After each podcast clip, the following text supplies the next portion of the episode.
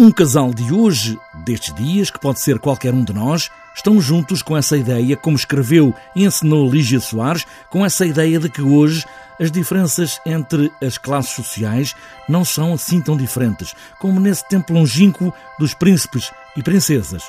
Ou talvez não. No fundo é um diálogo entre um casal, mas que vai refletindo o facto de eles terem realmente origens uh, de estratos sociais bastante diferentes e de, e de se isso é uma coisa que é inultrapassável ou que pode ser, uh, digamos, ou se pode encontrar algum consolo através do amor ou da relação amorosa ou se a relação amorosa é, é, continua a ter a impossibilidade desse encontro entre classes diferentes. Gostaste de ser pedra num sapato de pele?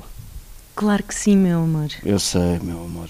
Nunca tinha ocupado um sapato tão bom, com tanta qualidade. Faz diferença, não faz? Faz. Agora já vos percebo melhor.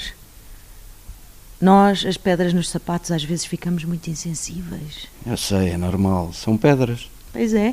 Só trazemos problemas e ocupações aos outros, fazemos-los andar, mas esquecemos-nos de nós ali no calcanhar. Apesar de tudo, será o amor possível? Este casal de Cinderela parece indicar que afinal não.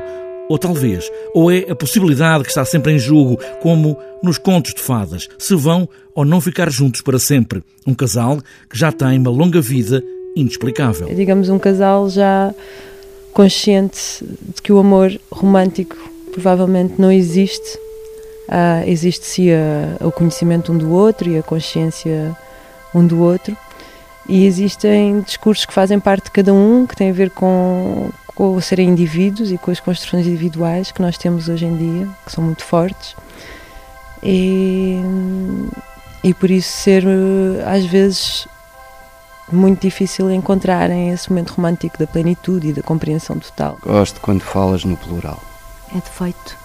Foi a educação. Eu sei, mas é interessante do ponto de vista etnográfico olhar para um coletivo. Vocês são interessantes para pessoas como nós. Eu sei. E agradeço o interesse. Nem todos são sensíveis a isso. Será o amor um jogo de duplos ou de contrários e afinal eles podem ou não ficar felizes para sempre, como na Cinderela?